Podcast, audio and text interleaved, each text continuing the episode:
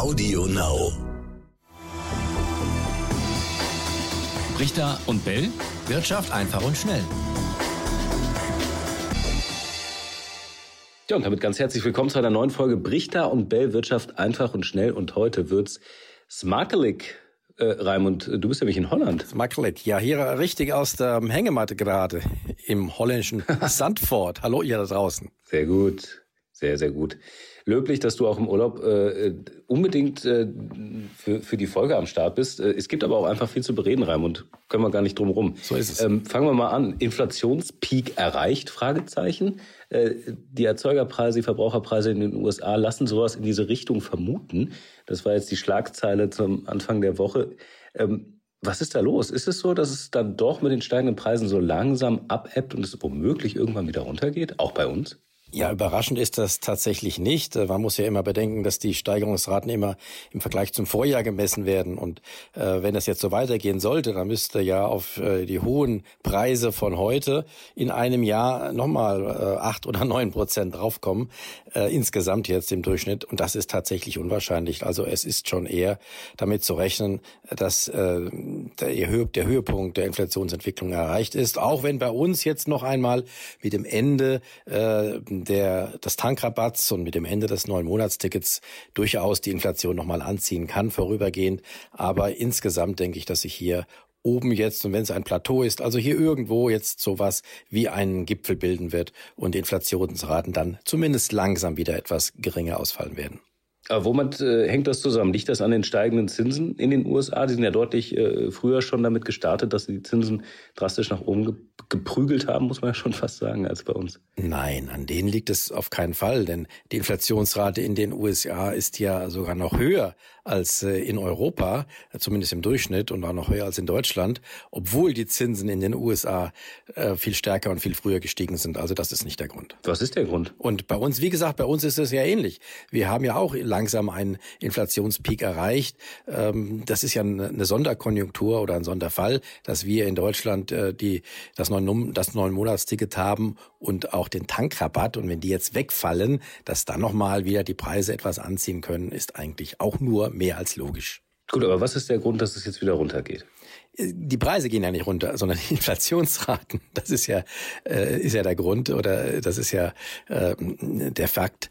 Wir sehen ja auch, dass die Ölpreise tatsächlich, da gibt es äh, eine gewisse Entwicklung, die schon seit einigen Wochen nach unten tendiert. Äh, der Ölpreis äh, hat nicht mehr sein sein Spitzenniveau von vom Frühjahr erreicht. Von daher gibt es auch wirklich insofern also schon auch Entlastungen. Und das sieht man ja dann auch in der Preisentwicklung insgesamt. Ja, aber nur noch für ein paar Wochen, weil ab Ende August fällt das weg. Ab September ist der Tankrabatt nein, futsch. Nein, nein, nein, ich meine nicht den Tankrabatt. Ich meine den Ölpreis an den an den äh, Terminmärkten weltweit.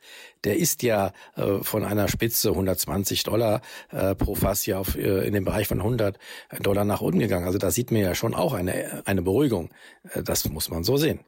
Ja, ja, aber ich, ich, ich meine ja den Tankrabatt, äh, wenn der im September weg ist, ja. sagen ja alle, kommen wieder die Spritpreise von über zwei Euro. Richtig. Und das, obwohl die Ölpreise quasi runtergegangen sind, da sagen ja auch schon viele, okay, in welchem Schritt wird sich das dann womöglich wieder angleichen? Weil der Sprit ist ja sehr langsam günstiger geworden, obwohl die Ölpreise schon viel weiter unten waren. Also das war ja dann irgendwie nicht so parallel. Also womit rechnest du im September? Ja, also ich bin jetzt kein Ölpreisspezialist, aber ich sehe hier in Holland zum Beispiel, da kostet der Liter zwei Euro ungefähr, hm. ähm, der Liter Benzin. Und äh, da würde es sich bei uns wahrscheinlich auch wieder einpendeln, wenn, wenn dieser Tankrabatt weg ist. Aber wir wissen ja alles, es gab ja auch schon äh, Spritpreise von 2,20 Euro oder 2,30 Euro. Da sind wir jetzt schon wieder ein bisschen äh, weiter von entfernt. Also das sind, ist eine Gemengelage. Da spielen eben diese Sonderfaktoren wie Tankrabatt eine Rolle, aber auch die ähm, äh, Entwicklung an den Märkten insgesamt.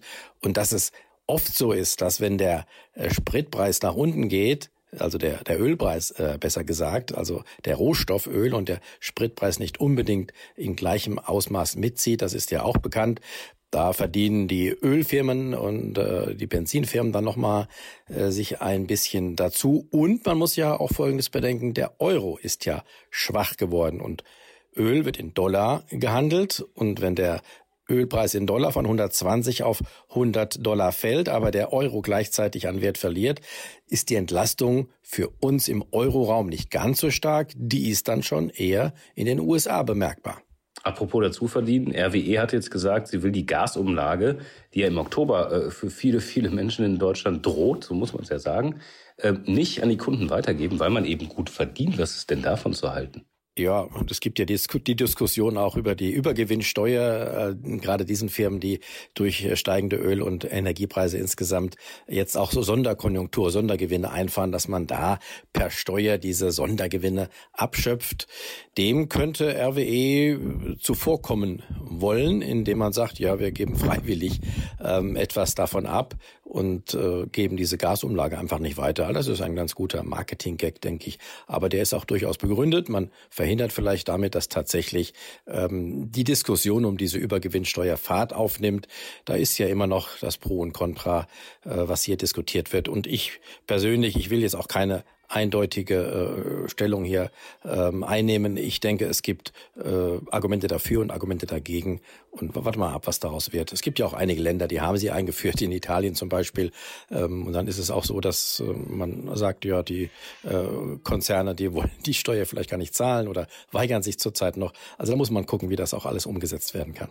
Mhm. Weiterer Punkt, der auch vor allem mit der Inflation dann immer wieder äh, zusammenkommt, der Begriff, der da immer wieder fällt, ist das Wort kalte Progression. Da hat jetzt der Bundesfinanzminister äh, Lindner Pläne vorgelegt, wie er die ausgleichen will. Was hat er da vor? Beziehungsweise lass uns mal kurz über die kalte Progression reden.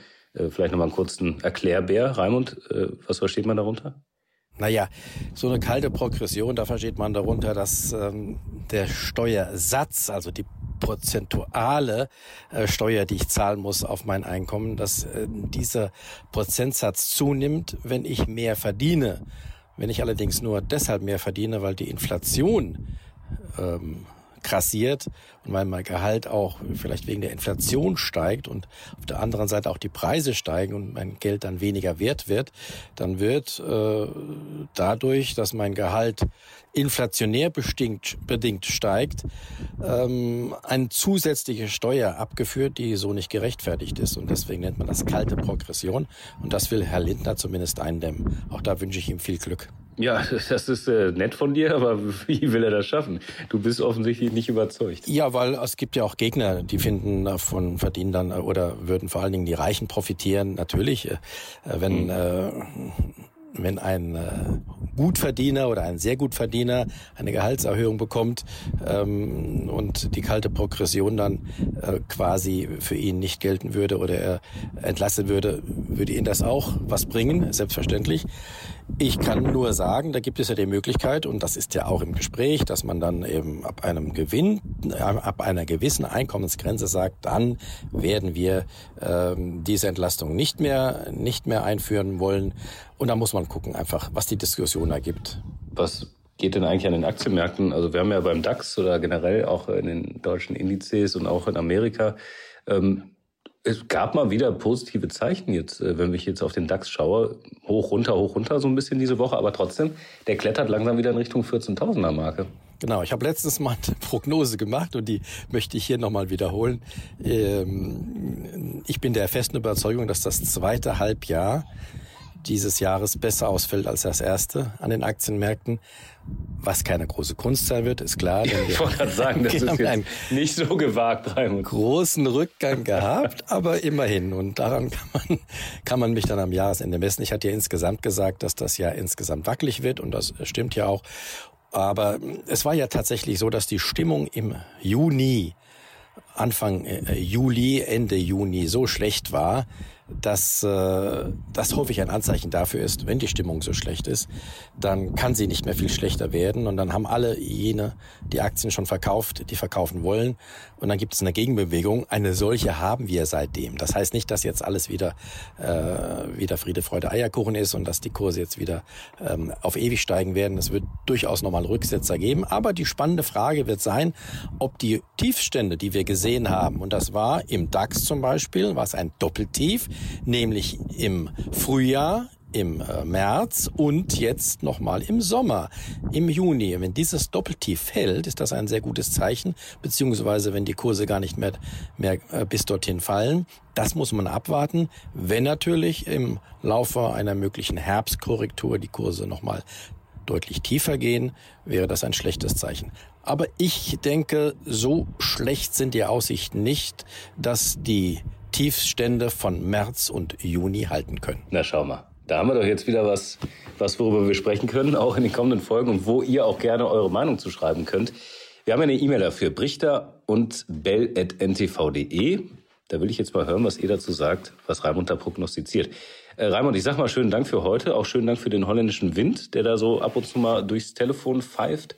Ist, ist es ein bisschen kühler bei euch, oder? Als hier ist es ziemlich warm. Es ist sehr angenehm, 30 Grad tagsüber. Heute Abend ist es etwas kühler. Ach doch. Das lässt sich aushalten. Ja, ja. Okay. Also. Dann äh, halt es weiter gut aus und äh, wir hören uns dann nächste Woche. Und äh, ja, wir äh, Freunde da draußen hören uns auch nächste Woche. Ciao, ciao. Richter und Bell. Wirtschaft einfach und schnell.